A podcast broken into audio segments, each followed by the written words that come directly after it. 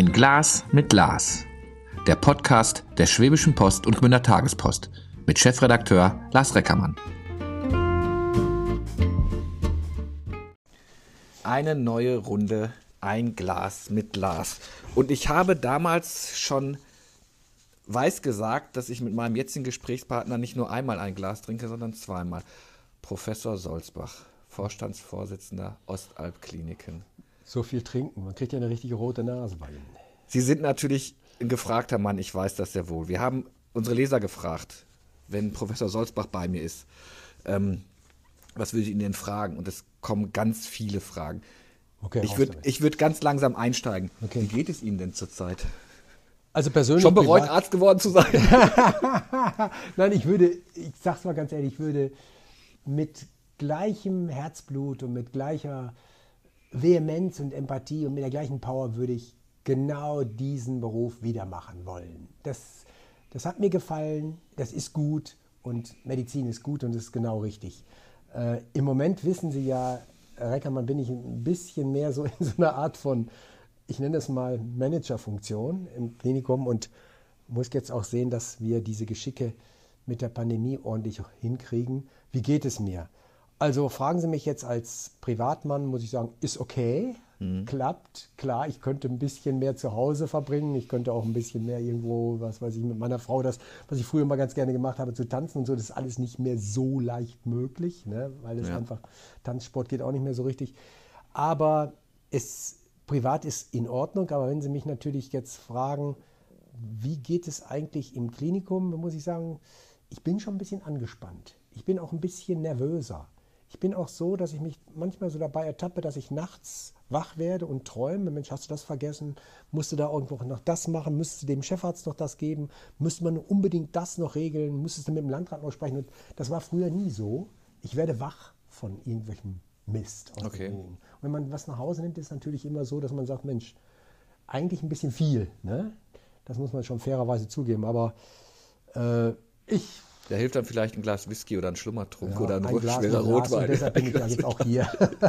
ähm, ich weiß, ich, wahrscheinlich werde ich jetzt Ihre Laune heute mit, mit einigen Fragen nicht so, so steigern, ähm, allein weil Sie sich dann wieder damit beschäftigen müssen. Aber ähm, ich würde mal ganz, ganz grob einsteigen, Professor Solzbach. Impfpflicht, ja oder nein? Also die Impfpflicht bezüglich dieser Corona-Problematik darf nur das aller, aller, allerletzte sein.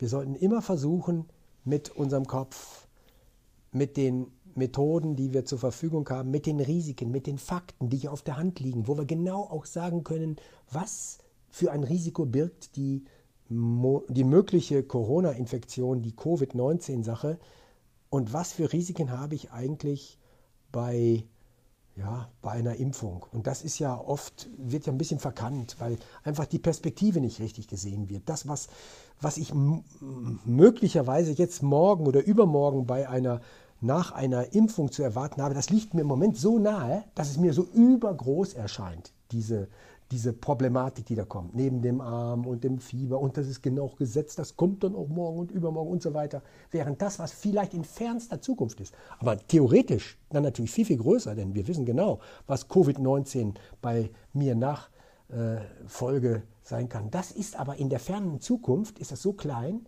dass man das oft verdrängt. Aber es liegt doch, die, die, die Pflicht würde ja, auf, würde ja auf, der, auf der Hand liegen. Sagen Sie, ich will, ich mache ein ganz, ganz plattes Beispiel. Die Gurtpflicht hat man auch eingeführt. Ähm, sagen Sie, Impfpflicht erstmal als allerletztes, weil Sie merken, wie sehr dieser Riss durch die Gesellschaft geht? Ja, es, ich, wir tun vielen Leuten sehr, sehr weh. Ich hm. sage es Ihnen deshalb, weil ich merke es auch bei uns im Klinikum. Wir wir haben Leute, die wollen einfach nicht. Und je mehr sie mit denen diskutieren, fast hat man den Eindruck, äh, es verklemmt sich immer mehr, es versteinert sich die Argumentation immer mehr und man kommt eigentlich nicht richtig ran. Und man lässt dann irgendwo die Finger davon. Also, Kenne ich aus dem Freundeskreis, das, genau ja, das ist es. Es hat jeder von uns weiß genau, wovon man redet. So, aber die sind auf der anderen Seite so wichtig, so lieb geworden einem und man mag sie auch nicht missen, man kann sie auch nicht missen. Insbesondere jetzt im Krankenhauswesen oder im, im Gesundheitswesen ist es ja idiotisch, diese in irgendeiner Form missen zu müssen.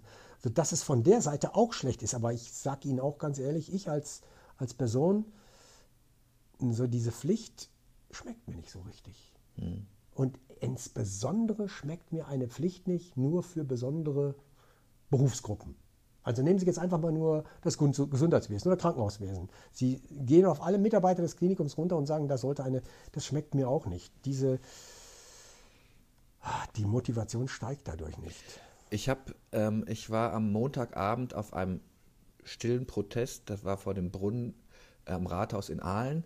Ähm, äh, dort waren ganz viele Kerzen aufgestellt und man kriegte schnell mit, das war eine eine, ähm, es war organisiert wohl von Pflegekräften, die sich gegen die Impfpflicht, wie Sie sagen, Zwangspflicht ausgesprochen haben. Ich habe unter anderem mit einer jungen Frau gesprochen, die, äh, die mir gesagt hat, ich bin, bin doppelt geimpft, also ich mhm. bin geimpft, aber ich solidarisiere mich mit meinen Kollegen, die geimpft werden sollen. Und im Gespräch kam dann auch unter anderem raus, die groß, ihre große Sorge, wenn wir die verlieren, und es gibt halt bei ihr in ihrem Bereich, ich, ich, weiß nicht, wo sie arbeitet, aber in ihrem Bereich mehrere Kolleginnen und Kollegen, die nicht geimpft sind. Das wenn ich die verliere, dann äh, haben wir ein ganz anderes Problem. Ja, kann ich Habt nachvollziehen. Ihr den, den Riss bei euch auch? Ja, ich glaube, das ist, das ist unterschiedlich. Es gibt auch viele, die wirklich sagen, Momentchen mal, wir machen unser schönes System jetzt dadurch kaputt. Äh, wir könnten das hinkriegen, wenn wir nur zu 90, 95 Prozent geimpft wären, dann hat das Virus ja keine Chance mehr, den nächsten zu finden. Und dann ist es richtig, ja, das kann ich auch nachvollziehen. Und irgendwann kommt ein Punkt, wo es nicht anders geht. Wir lassen unser System nicht kaputt untergehen. Das ist klar, aber ich glaube, und da muss ich mich auch an die eigene Nase fassen, immer wieder versuchen, Fakten zu bringen, immer wieder das rational zu bemühen, immer versuchen, wieder mit den Leuten zu reden. Ähm, ich glaube, es ist nicht zu spät, das müssen wir machen. Und jetzt, wo wir die ganze Zeit ja nur von Impfen und Boostern und Impfen und Boostern reden, als könnten wir damit im Prinzip die Wucht der vierten Welle äh, abwenden, was jetzt im Moment ja ansteht, um diese Wucht wegzukriegen, ist ja nicht Boostern und Boostern und Boostern. Mit den Boostern und mit dem Impfen kriegen Sie definitiv äh, eine, ja, die fünfte Welle. Dafür wäre es gut. Hm. Und auch der abklingende Teil von der vierten Welle wird sicherlich harmloser ablaufen. Das heißt, die geht schneller wieder runter, aber mit dem Boostern und mit dem Impfen, da wollen wir noch gar nicht drum herum reden, da können wir jetzt akut die Problematik, diese Wucht des Anstiegs der vierten Welle nicht wegmachen. Das, wenn Sie sich jetzt boostern lassen, heute und morgen, dann haben Sie den Effekt zu Weihnachten. Bis dahin ist aber quasi schon die Katze im Bauch auf. Mhm. Also nur, dass wir uns nicht falsch verstehen, ich bin absoluter Befürworter fürs Impfen. Ich bin Schulmediziner durch und durch und ich möchte, dass wirklich so viel wie möglich sich impfen lassen und dadurch kriegen wir es in den Griff. Und wir haben ja nichts anderes richtig in der Hand. Gucken sich die Leute doch an auf den Intensivstationen. Was haben wir denn? Wir haben vielleicht ein bisschen Cortison, was wir geben können, ja, in gewissen Situationen. Wir haben vielleicht auch monoklonale Antikörper, die wir in bestimmten Situationen geben können. Das Remdesivir war nichts auch andere Mittel, die wir eingesetzt haben. Wir haben eigentlich ein richtiges antiges, ich nenne es mal Virostatikum, ein, ein Mittel sowie ein Antibiotikum gegen eine ganz bestimmte bakterielle Infektion haben wir doch gar nicht zur Verfügung. So auf geht's. Wir, wir müssen uns auf das konzentrieren, was wir haben. Das ist Impfen. Und wir wissen nun mal, dass die Verläufe wesentlich besser sind. Die Verläufe ja, jeder, der geimpft ist, wird irgendwann mal die Infektion durchmachen. Auch jeder Ungeimpfte und Geimpfte wird es durchmachen. Das ist vielleicht auch das Hauptargument, weshalb wir sagen müssen, auf geht's, Leute.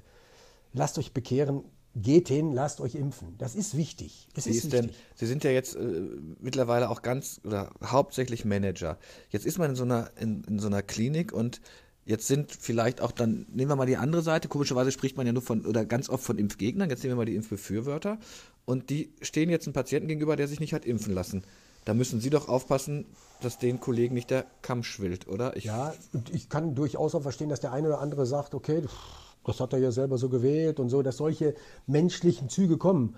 Aber da muss ich sagen, wir haben diesen Job gewählt, zu therapieren, zu helfen, zu diagnostizieren. Wir sind, ob das jetzt in der Pflege ist, da haben wir den Wunsch, dem anderen zu helfen. Und da muss dann, ob das jetzt jemand ist, der geimpft ist oder nicht geimpft ist, oder welche Ansicht er hat, das darf dann keine Rolle spielen. Da müssen wir sehr, sehr aufpassen. Das zu unterdrücken ist aber auch unsere Pflicht, da immer wieder ran zu appellieren. Ich kenne diese Leute ich habe auch mit dem einen oder anderen geredet, der gesagt hat, verflixt nochmal, der kommt schon wieder. Und ich habe den gefragt und habe nur den Kopf geschüttelt. Ja, das muss, das, das darf nicht rauskommen, dieses, diese Wut, die teilweise ja in uns drinsteckt. Das ist gefährlich. Hm. Das wollen Von wir Von beiden Seiten, glaube ich. Das ist ein, das ist ein sehr, Sehr schlauer Satz. Wie sieht es denn überhaupt aus den, auf den Intensivstationen aus? Wie ist die Belegung? Also konkret eben habe ich reingeschaut, bevor ich zu Ihnen losfuhr. Wir haben im Moment 34 Betten, Intensivbetten zur Verfügung. Diese Intensivbetten sind mit 32 Plätzen voll. 32 Plätzen voll und davon sind acht Covid-Patienten. Mhm. Was Ihnen aber schon zeigt, zwei sind nur frei. Die anderen Patienten, die da liegen, sind aber auch nicht irgendwo, äh, auch wenn sie jetzt kein Covid haben, die sind auch schwer krank. Die haben irgendwas anderes. Die haben vielleicht einen Herzinfarkt gehabt, die haben vielleicht einen Unfall gehabt, die haben vielleicht auch einen Schlaganfall gehabt, also andere Notfälle. Und das oder auch nach Operationen. Und da bin ich bei dem Punkt, das, was wir letzte Woche ja gemacht haben und angeordnet haben vom Vorstand, dass wir einfach unsere elektiven Maßnahmen in den Kliniken drosseln. Einfach dadurch gesagt haben, wir, wir öffnen nur noch äh, von den sechs OPs in äh, Schwäbisch Gmünd oder in, von den fünf OPs, die wir in Aalen zur Verfügung haben, nur noch drei. Dann wird natürlich weniger elektive Operationen gemacht, die dann hinterher auch weniger auf die Intensivstation Kann man kommen. das eigentlich beziffern, wie viel ja, als wir vor, vor zwei Wochen mal gesprochen haben, sagte man so Knie und Hüfte kann man, also alles, was planbar ist, nach hinten verschieben. Kann man, gibt es da eine Zahl, wie viel die vierte Welle uns jetzt schon verschiebbar, also wie viele Leute dadurch nicht operiert wurden, also obwohl sie drauf Ganz, ganz, ganz grob über den Daumen gepeilt. Ja. Ganz grob über den Daumen gepeilt. Alles, was an Patienten jetzt in die Kliniken reinströmt, in, zu einer normalen Zeit, können Sie sagen, ist die Hälfte davon dringlich oder Notfall in unseren Breiten. Mhm. Jetzt nicht in einer Klinik, die jetzt sich nur spezialisiert nee, hat auf Knie, ja gut, sich nur äh, spezialisiert hat auf Hüften. Also ja. nehmen wir mal so ein Krankenhaus, wie wir es sind, so ein Allgemeinkrankenhaus wie in Aalen oder in Mutlangen oder in Ellwangen. Da sind ungefähr die Hälfte der Eingriffe, die wir machen, ob das jetzt im Herzkatheterbereich ist, ob das eine Leistenhernie ist oder ob das eine Notfalloperation ist nach einem Unfall. Die Hälfte ist dringlich oder Notfall und die andere Hälfte sind planbar. Also typisches planbar wäre eine Knieoperation und typisch planbar äh, oder typisch Notfall wäre, Sie haben einen Unfall gehabt, Sie mit dem Rad hingestürzt, haben sich einen Knochen gebrochen und es muss sofort operiert werden. Und diese planbaren, wenn wir die jetzt drosseln und runternehmen, dann haben wir natürlich die Mannschaften, die dafür zuständig waren, ob jetzt im OP oder im Aufwachraum oder im Herzkatheterlabor oder im Endoskopieraum, die haben wir zur Verfügung, um auf den Stationen, wo so und so schon Mangelware an Personal ist, wie Intensivstationen, auf den Isolierstationen, in den zentralen Notaufnahmen, dort mehr beizufügen, sodass wir dann quasi unsere Intensivkapazität wieder etwas äh, erhöhen können. Ja. Das ist im Prinzip ja das, was wir jetzt gemacht haben. Und so, glaube ich, auch mit diesen Maßnahmen werden wir nicht nur den, den wahlbaren äh, Operationsteil, Anteil an Patienten drosseln können, sondern können auch wieder die äh, Betten, die wir eigentlich gesperrt hatten, weil wir das Personal nicht hatten, die können wir wieder bevölkern. Was denken Sie denn, wie lange dieses, dieses, dieser Zustand anhält, dass man also sagt, okay, wir müssen jetzt Planbares nach hinten verschieben oder versuchen, das zu reduzieren? Ich glaube, das wird noch im Dezember anhalten. Mhm. Äh, das wird anhalten. Also ich glaube, die nächsten drei, vier Wochen werden wir jetzt damit zu kämpfen haben und es wird im Januar wieder runtergehen. Ähm, Gibt es eine, das klingt doof, aber wir Journalisten stehen ja immer auf, diese, auf so eine klassische Zahl, sagen Sie, dass wir, wir sprechen von 100 Operationen, wir sprechen von 20, wir sprechen von 40. Gibt es da eine Zahl, wo Sie sagen, die hätten wir sonst gemacht, wenn wir jetzt nicht in dieser Ausnahmesituation äh, gewesen wären? Ganz grob können Sie rechnen, wenn Sie jetzt in einem Klinikum wie in Schwäbisch Gmünd von sechs OP-Sälen nur drei aufhaben, dann haben Sie die Hälfte der Operationen reduziert und in jedem Operationssaal rechnen Sie mal ganz grob drei bis vier Operationen. Mhm. Äh, 6 mal 6, also 3 bis 4, 4 mal 6 sind 20, 20, 30, sagen wir mal. Ja, es hängt von der Größe des Eingriffs ab. Aber zwischen 20 und 30 Eingriffe, die wir im normalen Zeitalter hätten, machen sie nur noch die Hälfte. Ja, okay. Ja. Am Tag. Am Tag. Ja, ja. Am Tag. Ja, ja. ja. Das, und, und, ein, und eine, eine, Klinik. Nicht also, alle diese, diese Operationen landen natürlich auf den Intensivstationen. So, so, ehrlich müssen wir sein. Manche gehen auch nach der Operation, weil es gut verlaufen ist, der Aufwachraum ist gut verlaufen, der Patient ist gut beieinander, gehen auf Normalstationen. Aber manche Operationen sind auch so äh, äh, groß gewesen, dass eine Nachsorge dann auch auf den Intensivstationen noch notwendig war. Und manche sind auch geplant, dann vorgesehen auf die Intensivstation. Und all diese, die mussten wir einfach reduzieren auch. Ich habe mit einem Hausarzt gesprochen, das Thema muss ich einmal anschneiden, der sagt, was zurzeit bei uns los ist, ist die Hölle und vor allen Dingen, was ich spannend fand, so Laborergebnisse zu bekommen. Es dauert alles so unglaublich lang. Wie sind denn die Laborkapazitäten? Anschlag, geht nichts mehr? Mm, äh, das ist interessant, dass Sie das sagen. Die normale Laborkapazität läuft eigentlich ganz normal weiter. Aber mhm. wir merken, dass so spezielle Anfragen, die mit Covid zu tun haben, Infekt und insbesondere wenn es um diese Laborergebnisse geht, ist der Test, dieser PCR-Test jetzt positiv und negativ, da stockert es schon ein bisschen. Das war ja zu Anfang der Pandemie so, dass wir teilweise zwei, drei Tage auf diese Ergebnisse gewartet So ist es nicht. Wir kriegen ja. es jetzt schon am nächsten Tag, aber man muss manchmal schon mal nachfragen. Ähm, da sagen uns die Labore, äh, dass das schon so ein bisschen an den Anschlag kommt. Also mhm. Das äh, schleppt sich so ein bisschen heraus, aber ist bei weitem nicht so wie in der ersten Phase der Pandemie. Wir kommen mal zu den Fragen und was, was, was wirklich die meisten unserer Leser, wir haben äh, unglaublich viele Anfragen bekommen, da ging es ums Boostern. Ich versuch's mal, ich würde jetzt nicht alle runterlesen, weil die ersten sind wirklich ausschließlich äh, über Boosten. Fragen Sie doch bitte Professor Solzbach, warum Booster nach sechs Monaten sinnvoll ist und nicht schon bei vier oder fünf Monaten. Als Nichtmediziner würde man doch erwarten, der Körper würde immer gleich effizient Antikörper produzieren. Also es ist so, wenn wir uns das jetzt mal vorstellen, was eigentlich bei so einer Impfung passiert, ist, wir konfrontieren den Körper mit einem fremden Stoff. Und dafür ist unser Körper nicht gemacht. Der Körper erkennt, es ist was Fremdes und reagiert mit Abwehr. Abwehr ist nicht nur, dass bestimmte Zellen plötzlich sich darauf spezialisieren und sagen, okay, diesen Fremdkörper will ich weghaben, sondern ganz bestimmte Zellen produzieren auch diese sogenannten Antikörper. Das sind wie so kleine Eiweiße, die sich dann plötzlich an diesen Fremdkörper dranhängen und andere Fresszellen dann wiederum diesen Fremdkörper besser identifizieren und wegnehmen. So, und die Produktion von diesen Antikörpern, das weiß man, die ist davon abhängig, wie doll ich meinem Körper äh, quasi damit schule mit diesem Fremdstoff. Wenn ich diesen Fremdstoff nach drei Wochen oder nach vier, fünf Wochen nochmal gebe, dann wird nochmal einer nachgelegt und die, die Anzahl an produzierenden Antikörpern und an Zellen, die rebellisch gemacht werden, um diesen Fremdkörper wegzufressen, wegzuräumen, wird umso größer. Mhm. Und jetzt weiß man, dass bei bestimmten Infektionen diese, diese Antikörpertiter, so nennt sich das, diese Antikörperspiegel oder auch dieses Vermögen unseres Körpers gegen diesen Fremdkörper zu wirken, einmal damit Kontakt gehabt und es bleibt so. Typischerweise sind das die sogenannten Kinderkrankheiten. Das haben sie im Kindesalter gehabt und im Erwachsenenalter nicht mehr. Sprich, das sind solche Erreger, die den Körper einmal so rebellisch gemacht haben, dass die Abwehr permanent vorhalten bleibt. Mhm. Windbocken, solche Sachen. Haben sie im, im, Erwachsenenalter dann nicht mehr. Es gibt aber andere Infekt, Infektionserreger, wie beispielsweise äh, Influenza. Influenza-Viren. Da weiß man inzwischen, das haben sie jetzt in diesem Winter und diesen Antikörpertiter, also diesen Antikörperspiegel, die Produktion quasi von den Abwehrstoffen, holen sie dann ran und nach drei, vier Monaten vergisst das der Körper, dass es sowas gab und er sagt, das ist ja oberflüssig. Ich bleibe mit dieser Produktion von diesen Antistoffen hinten nach und es sinkt quasi das Vermögen des Körpers, dagegen vorzugehen, wieder runter.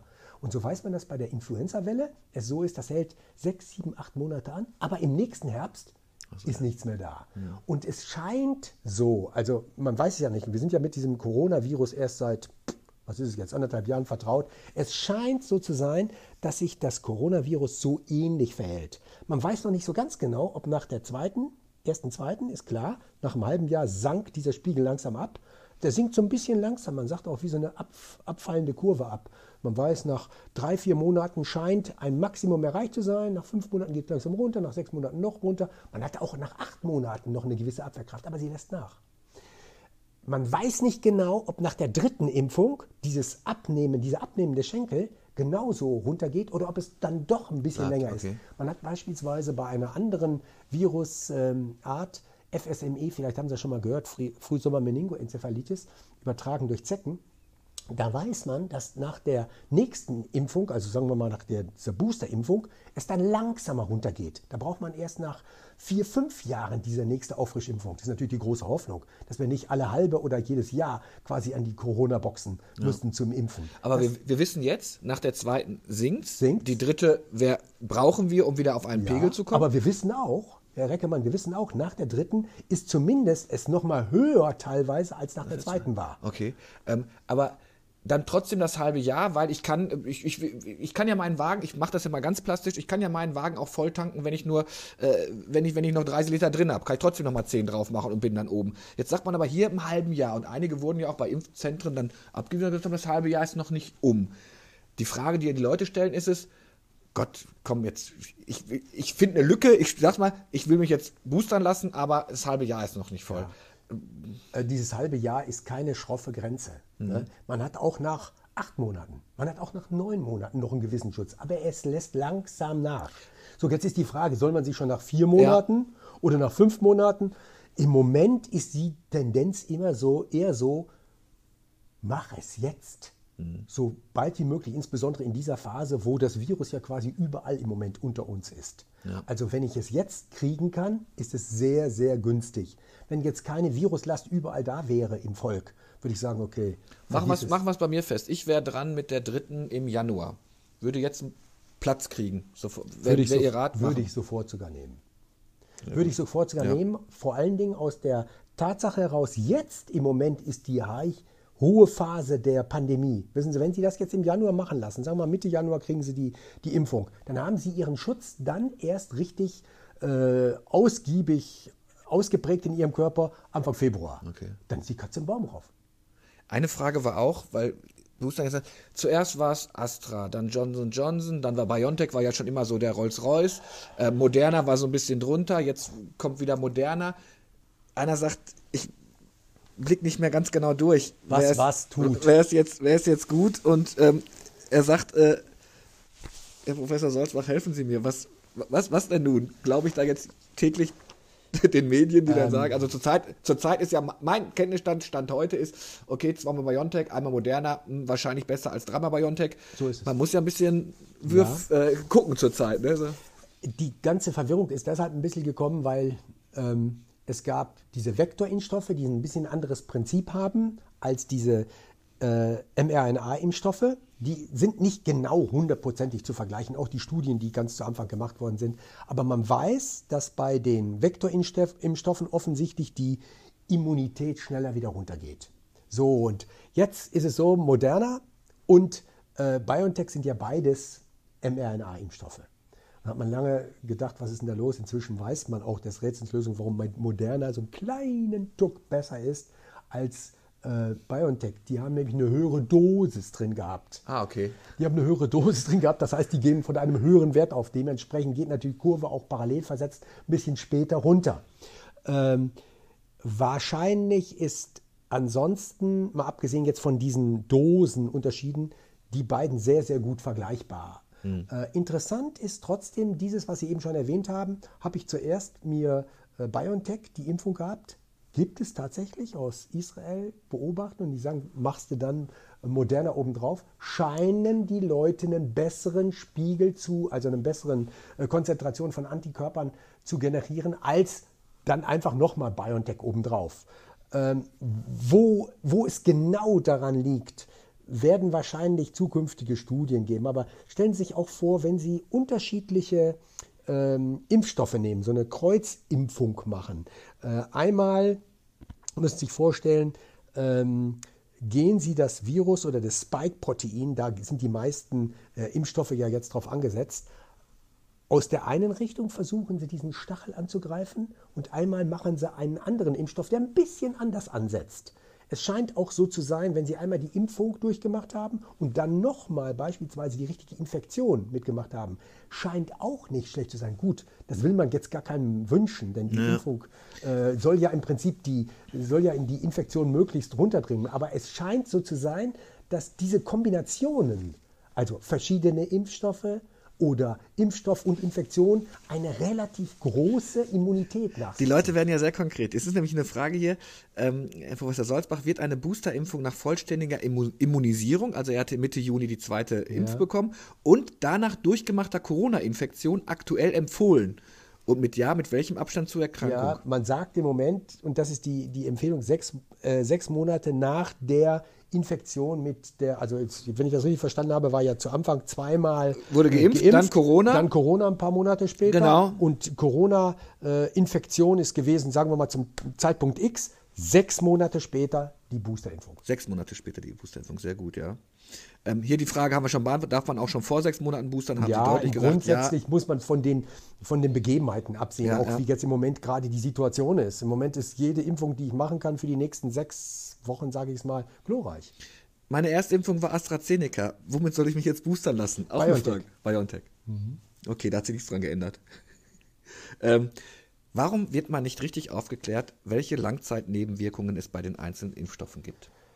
Äh, das ist, liegt natürlich daran, dass wir jetzt erst so nach anderthalb, ne, wie lange impfen wir jetzt? Ein gutes Jahr, knappes Jahr, dass wir jetzt erst ja eigentlich so merken, was gibt es eigentlich an Langzeitproblemen. Ja, äh, das ist eine gute Frage. Eigentlich klären wir Ärzte über solche Nebenwirkungen auf, die so ein Verhältnis haben 1 zu 1000. Jetzt gibt es aber ganz bestimmte Raritäten, wie, ich nenne mal jetzt mal was, äh, männlicher Patient, männlicher äh, Mann jünger als 30 Jahre, da gibt es eine Wahrscheinlichkeit 1 zu, ich glaube 25.000, dass man eine sogenannte leichte Herzmuskelentzündung bekommt. Jetzt sagen Sie, oh, 1 zu 30.000, ja, muss man das, muss man nicht. Das ist eigentlich äh, im Vergleich zu anderen Sachen, zu Komplikationen, die wir bei normalen Medikamenten haben, sehr, sehr gering. Aber jetzt nach dieser Welle und dieser Diskussion, Sinusvenenthrombose ist natürlich jede kleine Reaktion, die wir jetzt bei den Impfungen haben, wird leicht auch äh, äh über, äh, überhäuft dargestellt. Eigentlich äh, war es früher so eine Grenze 1 zu 1000, hat man aufgeklärt und alles drunter hat man nicht gesagt, aber man klärt diese Sachen jetzt auch noch auf. Und da ist sogar jetzt so weit gegangen, weil man gemerkt hat, okay, bei den, äh, bei den Personen über 30 Jahre, da ist es noch, noch viel, viel geringer. Also empfiehlt man beispielsweise die moderne Impfung nur Patienten, die über, 60, äh, über 30 Jahre sind. Aus diesem Grund. Also ja, irgendwo muss man natürlich auch eine Grenze machen ähm, soll man bei 1 zu 1 Million ein, ein äh, solches Ereignis noch aufklären? Da würde ich sagen, das ist wohl ein bisschen zu viel. Jetzt, ähm, jetzt kennt sich jemand aus und das müssen, Sie müssen einmal die beiden Begrifflichkeiten gleich erklären. Jemand hm. fragt, wann kommt denn der Totimpfstoff? Jetzt müssten Sie einmal der, erklären, was der Totimpfstoff ist ja. und warum wir mit Lebendimpfstoff ist dann die, äh, die andere Seite. Äh, die beiden Begriffe einmal erklären. Ja. Und ähm, ich habe dann auch erst nach dieser Mail mich da so ein bisschen reingelesen und äh, habe dann auch so eine kleine Statistik gefunden, das hieß, ähm, das könnte noch mal so einen kleinen Kick geben für einige, die sagen, aber beim Totimpfstoff bin ich einfach. Aber Sie müssen einmal erklären, was ist der Unterschied zwischen Totimpfstoff und den Mitteln, die wir jetzt spritzen? Ja, Totimpfstoff ist ganz einfach gesagt, Sie haben jetzt ein Virus und das ist nicht mehr vermehrungsfähig. Sie haben das ich sag's mal, abgetötet. Ein Virus ist ja auch ein Lebewesen, sodass man durchaus wahrscheinlich von Töten sprechen kann. Mhm. Und sie haben jetzt nur noch Reste von diesem Virus. Vermutlich nur noch diese Proteinhülle von diesem. Innen drin ist ja in dieser Proteinhülle, was man ja häufig so sieht, auch im Fernsehen oder auf Bildern abgebildet, so eine, so eine rötliche Hülle mit so Stacheln obendrauf. Ja. Das ist diese Proteinhülle mit diesen Spike-Proteinen obendrauf. Und innen drin ist diese äh, RNA-Information, die innen drin ist. Und wenn Sie dieses jetzt schädigen, dann geht wahrscheinlich die Hülle kaputt, ist kaputt gemacht. Das, diese äh, Erbinformation innen drin ist auch schon irgendwo rausgelaufen, nicht mehr ganz vollständig. Das Virus kann sich nicht mehr, wie wir sagen, replizieren, kann sich nicht mehr vermehren, ist tot. So, und wenn Sie dieses, dieses tote Material jetzt nehmen und spritzen das jemanden unter die Haut oder in den Körper rein, dann erkennt natürlich genauso das Gleiche auch der äh, der Körper dieses Fremdmaterial und macht die entsprechende Reaktion.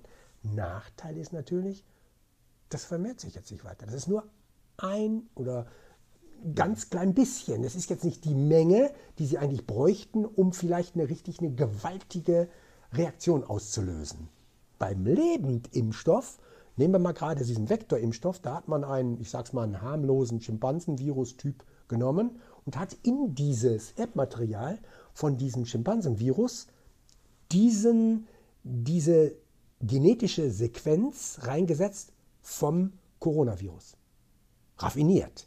Man hat einfach gesagt, okay, dieses Virus weiß man, es macht dem Menschen nichts, aber wenn sich das vermehrt und ich spritze das quasi in den Körper rein, dann habe ich zumindest eine Vermehrung von diesem Virus und dieses Virus macht dann nämlich auch eine gewisse Produktion von diesem Spike-Protein, von diesem äh, Protein, das, was man ja als Erbinformation in das Material, in das Virusmaterial von diesem Schimpansenvirus reingetan hat. Und innerhalb des Körpers fängt dieses Schimpansenvirus an, zu, sich zu vermehren und produziert auch Proteine mehr und mehr. Das heißt, wir werden eigentlich immer gegen Corona einen lebend, also keinen Totimpfstoff haben oder könnte Doch, das? der, Okay. der kommt demnächst auf den Markt. Ne, es ist jetzt natürlich die Frage, ist der von der Quantität groß genug im Körper dann tatsächlich als totes Material, wissen Sie, genauso wie wenn Sie sich jetzt verletzen, Sie stoßen sich irgendwo in Ihren Körper, kommt irgendwo ein Fremdkörper rein. Das macht eigentlich nichts. Gibt es denn da zwischen den zwischen den Impf äh, zwischen Impfwilligen und Impfunwilligen, ich formuliere es mal so, einen Unterschied, ob ich also könnten Sie erklären, ja, wenn der Totimpfstoff könnte das vielleicht noch mal einen kleinen Ja, Tacken geben? Haben Sie recht. Ich habe jetzt mit einigen gesprochen, die haben gesagt, sie warten auf den Totimpfstoff. Mhm, okay. Der Totimpfstoff hört sich blöd an. Tod ist immer tot und es hört sich immer Ja. so ein bisschen nach äh, Schlechtem an. Aber da könnte noch mal ein Kick kommen. Aber ich muss einfach sagen, dass man nicht weiß, ob dieser Totimpfstoff tatsächlich die gleiche Wirkung haben wird. Wie viel brauchen Sie dann an Quantität, um in Ihren Körper reinzubringen, um die gleiche Wirkung zu erzeugen? Und da laufen jetzt im Moment gerade Studien. Möglicherweise bringt das nochmal so einen Kick, wie Sie es gerade sagen. So ein kleines Tüpfelchen mehr, dass wir von den, was haben wir im Moment, 66, 67, 70 Prozent oder knapp 70 Prozent in der Gesamtbevölkerung vielleicht dann doch auf 85 Warum knallt eigentlich der Ostalbkreis so nach oben? Weiß was, was, haben wir, wir? Wir hatten ja, also Nein, beim ersten Mal Ischgl konnte man noch erklären, Ja. aber jetzt, Das ist eine gute Frage. Ich, ich weiß es auch nicht. Wir sind nicht anders als andere Kreise. aber wir kriegen auch keine Antwort drauf. ne? Wir stellen die Frage Ja, natürlich, Möglicherweise gab es irgendwelche äh, Superspreader, wie man das ja nennt, gab es vielleicht irgendwo in bestimmten, bei bestimmten Events, bei bestimmten Festen, bei bestimmten äh, Situationen vor sechs, acht Wochen da mal tatsächlich, wo solche Leute das verbreitet haben, aber ich weiß es nicht. Ich kann es nicht sagen. Es ist, es, äh, mit Ischgl hat es mit Sicherheit nichts mehr zu tun. Nee, das glaube ich auch. Da sind wir jetzt, da müssten wir jetzt drüber weg sein. ist wirklich unglaublich. Ein, ein, ein Familienvater, ich fand die Frage sehr spannend. Wir müssen, wir müssen die ein bisschen aufdröseln. Ähm, am vergangenen Dienstag wurde mein Sohn das erste Mal geimpft. In den Unterlagen trug ich ein, dass er bereits Covid- Covid-19 hatte. Da wir aber sehr krank waren, konnten wir ihn nicht zum PCR-Test bringen und es offiziell testen lassen. Im Juni ließen wir ihn in einem Labor testen und ließen einen Antikörpertest in Form eines Neutralisationstests machen, der bescheinigt, dass er zu 70% immun sei. Da ich der Ansicht war, dass dieser Test nichts bringt, habe ich ihn nicht mitgenommen zum Impfen. Dort sagte mir nun die Ärztin, dass es schon seit dem 18. Oktober anerkannt wird und man dann nur eine Impfung braucht. Das wisse nur keiner, aber ich sollte es dem Kinderarzt sagen und er würde es dann eintragen, dass ein Antikörpertest vorliege. Wenn mein Sohn keine zweite Impfung benötigen müsste, aufgrund der neuen Regelung, würde ich ihn auch ungern ein zweites Mal impfen lassen.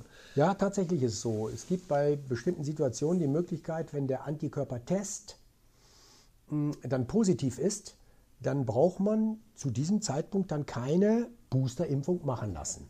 Aber es würde auch nicht, es würde auch nicht schaden, wenn ich Sie verstanden habe. Oder sagt Ja. man, ah, 70 Prozent, das ist natürlich.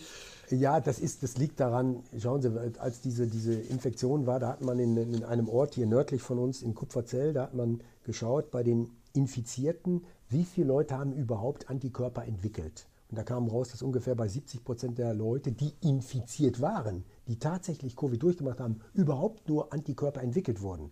Das zeigt Ihnen, dass sich alleine nur auf Antikörper zu verlassen nicht so gut ist. Verstehen Sie? Das ist genauso, wie wenn Sie sagen, okay, Sie nehmen jetzt irgendwo einen, Schwangerschaftstest und der zeichnet zu 70 Prozent die Wahrheit an. Das macht auch keiner. Das heißt, diese Verlässlichkeit alleine auf den Antikörpertest ist nicht so gut. Eines ist klar, sind überhaupt keine Antikörper da, ist es schlecht, muss dieser Mensch vielleicht immungeschwächt sein, er bringt nichts heraus. Und wenn er jetzt Antikörpertiter hat, also eine Antikörperdosis hat von, äh, von äh, 2000 beispielsweise, dann ist das gigantisch groß, dann muss man sagen, klasse. hat Also er könnte das eintragen lassen, aber der Mann hat alles, recht. was zwischendrin ist, kann man sich nicht so richtig darauf verlassen. Vielleicht auf einer, einer Dynamik. Ich habe zu Anfang einen Titer gehabt von 1000 und ich merke jetzt, der ist halb runtergefallen und dann nur noch auf 200 und so weiter. Dann kann man daraus eine gewisse...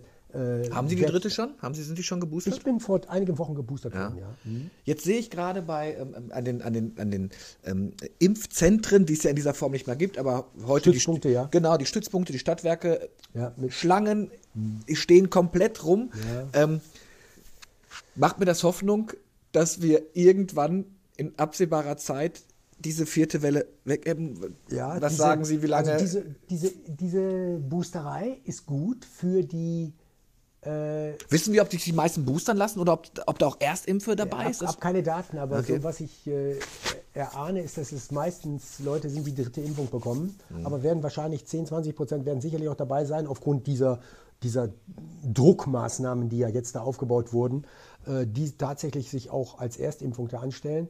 Aber was sie damit erreichen, ist definitiv nichts jetzt für die akute Welle, für diese Wucht der vierten Welle, sondern sie erreichen was, um den absteigenden Teil der vierten Welle schneller runtergehen zu lassen, um die fünfte Welle nicht mehr so auf uns niedergehen zu lassen.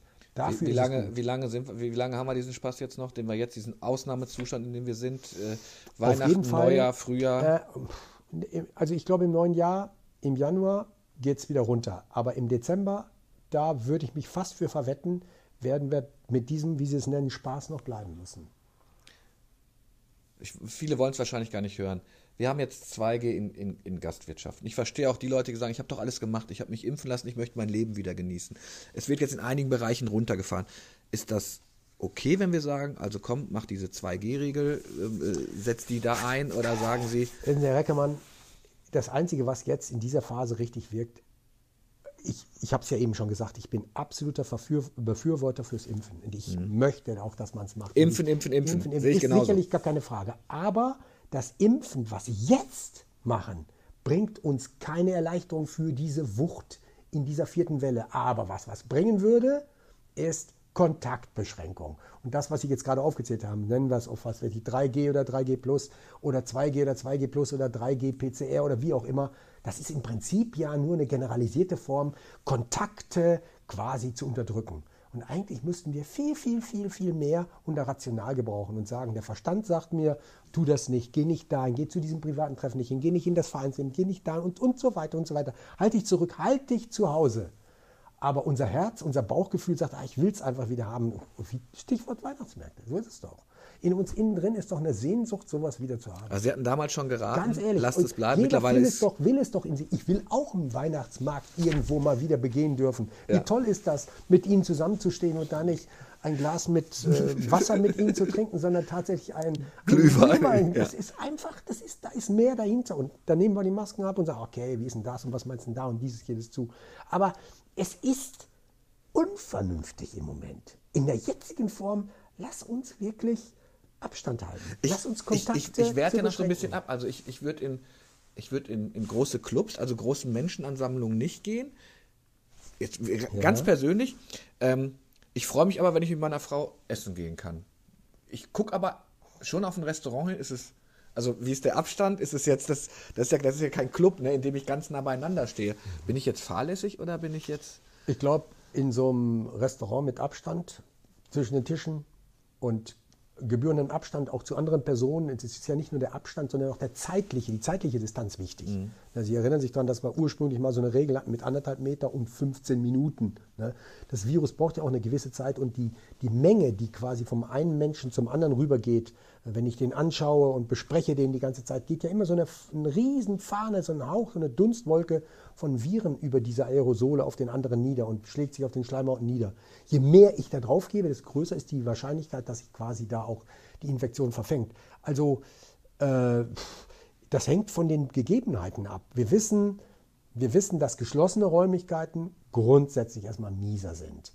Freie draußen in, in, in, in der, ich sag's mal, in, in, in offenen Räumlichkeiten ist es besser. Wir wissen, dass, dass in kalten Jahreszeiten wir einfach schon mal schlechtere Karten haben, weil wir so grundsätzlich erstmal nur im, im, in den Räumlichkeiten uns aufhalten. Und wenn tatsächlich äh, kalte Jahreszeit da ist, ist es auch so, dass sich mehr so eine Tröpfchenform auch bilden kann, die dann einen, so, so wie ein Vehikel, wie so ein kleines äh, Übertragungspartikelchen sich bildet, wo das äh, Virus sich drin übertragen kann. Also trockene Luft, warme Luft draußen ist besser als in Räumlichkeiten zu sein mit feuchter Luft. Und in der kalten Jahreszeit wissen wir, gucken Sie sich jetzt mal auf, dem, auf der Erdhalbkugel die Südhalbkugel an. Auf der, überhaupt auf der Erde die Südhalbkugel an. In Brasilien, in Südamerika, überhaupt in Südafrika ist alles im Moment besser. Warten Sie mal in einem halben Jahr, was dann los ist. Dann werden wir bei uns weniger haben. Das ebbt total bei uns ab. Schon nach ein paar Monaten werden wir merken, wenn der warmen Jahreszeit, die warme Jahreszeit trägt mit dazu bei. Wir hatten hier schon mal darüber geredet und da hatte ich Ihnen das schon mal erzählt. Können Sie sich noch daran erinnern? Ja, ja, ja. Äh, Das wird auch genauso wieder passieren. Und ich, man braucht kein Prophet sein, dass man sagen muss, es wird eine hoffentlich dann erst die fünfte Welle im Herbst wieder geben, allerdings in abgespeckter Form. Diese Wellen, die kommen werden, werden geringer werden, weil die Grundimmunisierung in der Bevölkerung wird mehr und mehr werden. In zwei Jahren werden alle, ob geimpft oder nicht geimpft, das Coronavirus mal gehabt haben. Jetzt, jetzt gab es die Zeit der Enthaltung. Es kommt die neue Zeit der zumindest Redu Reduzierung in einigen Bereichen. Jetzt gibt's, machen wir so praktisch viele Unternehmen, die sagen so, komm, die Weihnachtsfeier, wisst ihr was, dann machen wir die Weihnachtsfeier 2G+. Wir treffen uns, aber wir testen uns alle vorher. Ähm, und im Idealfall dann auch in einem Raum, in dem dann nur wir sind, äh, unter uns. Ne? Also nicht, dass, sagen Sie, Kinder, lasst es bleiben oder, ah, Chance, dass da, also wenn ihr euch vorher getestet habt, also mit einem Schnelltest jetzt, Also ganz grob gesprochen, auch derjenige, der doppelt geimpft ist, der hat eine gute Chance, nicht nur die Infektion durchzumachen, sondern eventuell auch die Viren auf seinen Schleimhäuten zu haben. Er merkt gar nicht, dass er die Infektion hat, weil er die nämlich als stille Feierung, als, als inapparenter Form durchmacht. Das heißt, sie haben gar keine Symptomatik, sondern sie machen das unterschwellig durch. Ein bisschen Kratzen im Hals oder auch gar nichts. Aber sie können es trotzdem übertragen. Auch wenn man weiß jetzt aus den Studien, dass es vielleicht nur zu 10 Prozent mit der Viruslast stattfindet wie bei nicht geimpften, aber es ist auch dort möglich. Und man kann es von Geimpften zu Geimpften auch weitergeben. Und der geht unter Umständen dann wieder zu einer anderen Stelle hin.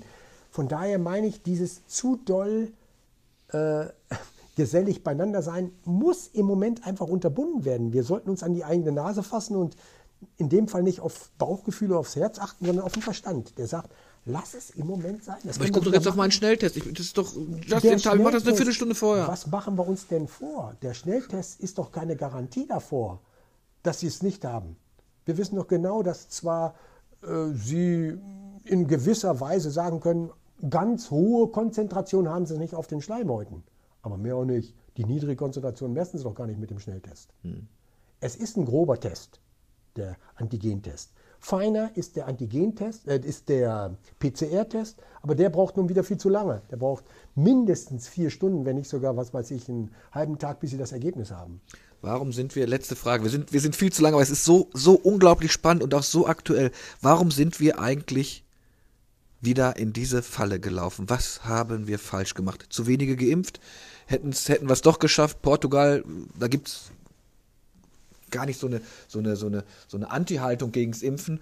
Warum sind wir jetzt wieder da, wo wir beide, als wir ins Büro gegangen sind, gesagt haben, wir hatten doch mal gesagt, das passiert nicht mehr. Was haben Gehofft, wir, gehofft hatten wir es auf jeden Fall. was haben wir Äh, falsch gemacht? Also, ich glaube, das ist ein vielschichtiges Problem. Wir, wir können gar nicht drum herum reden. Äh, wir waren im Sommer,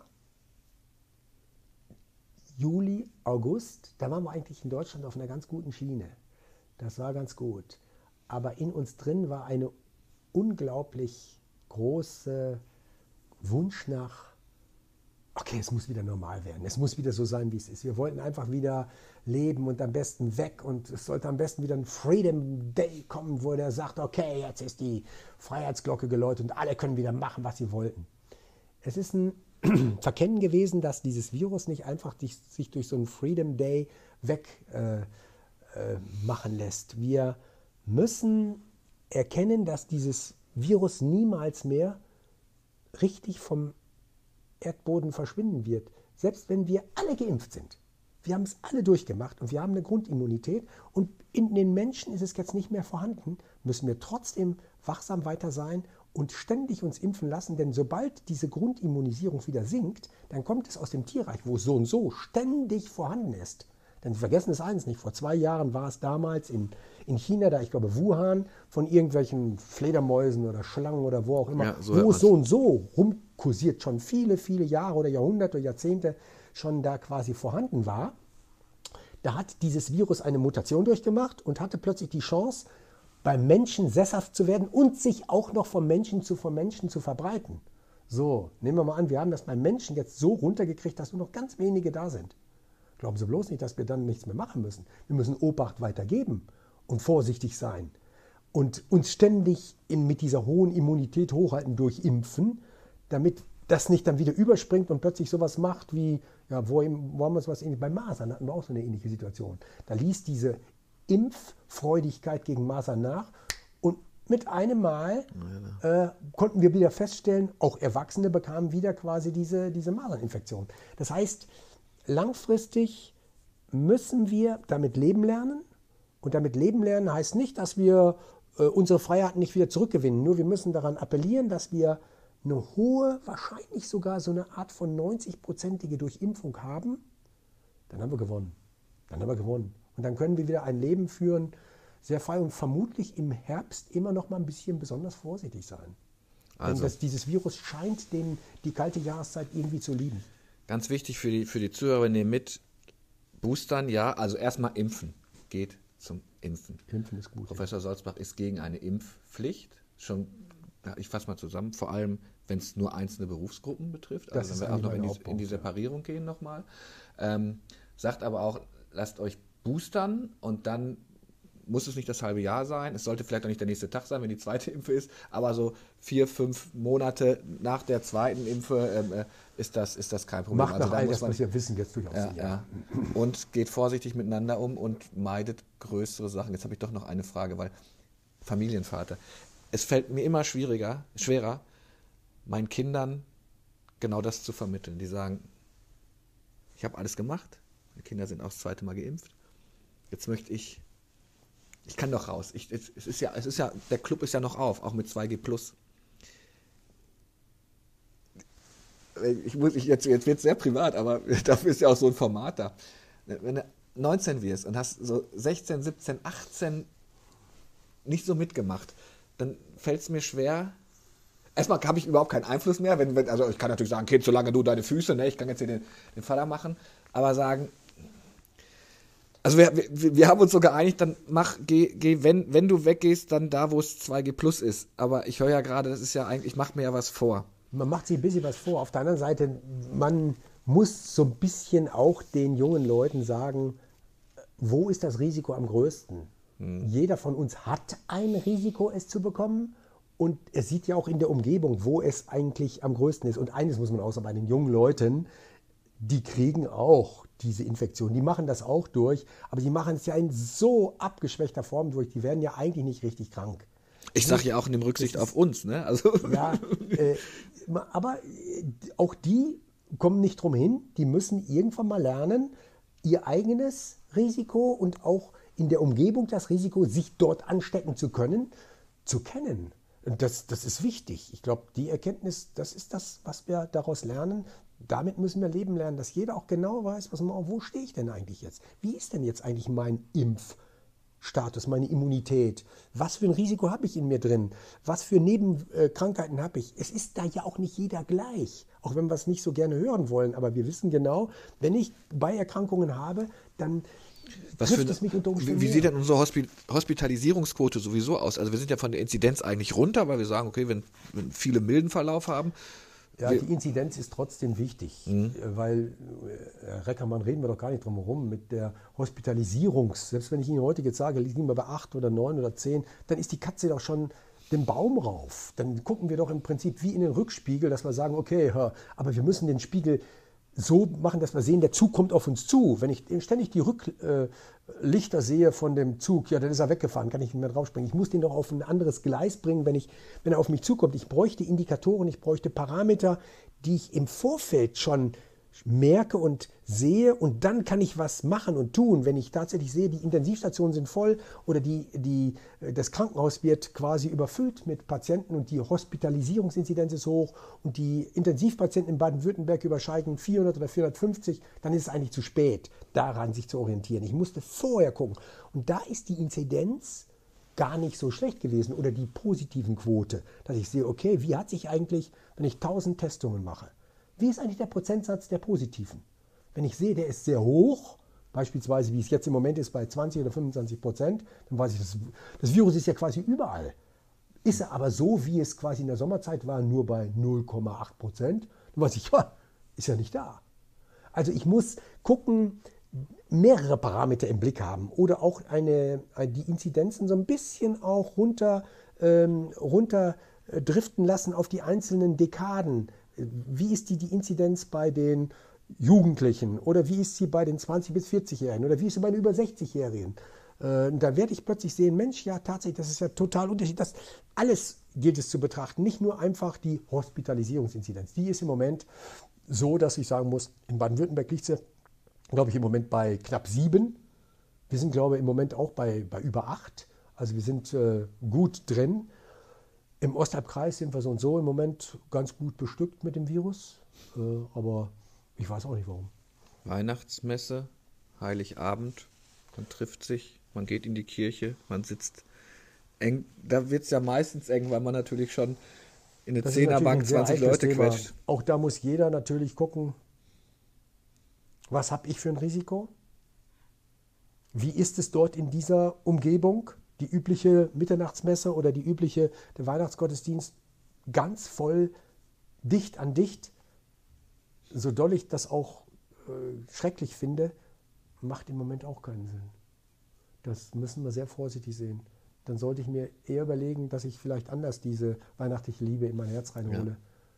als dass ich mich da anstecke oder vielleicht sogar andere anstecke. Das kann ich vielleicht auch in anderer Form machen, die Weihnachten in mich reinkommen zu lassen. Ja, ein sehr schönes Schlusswort. Herr Professor Salzbach, vielen Dank, dass Sie nochmal auf ein Glas bei mir waren. Alle Podcast-Reihen könnt ihr euch anhören auf schwäbischepost.de, der Tagespost.de. Es ist nicht immer ein so dramatisches Thema. Ähm, das war heute sehr informativ. Bleibt gesund da draußen. Vielen Dank, dass Sie bei mir waren. Gerne.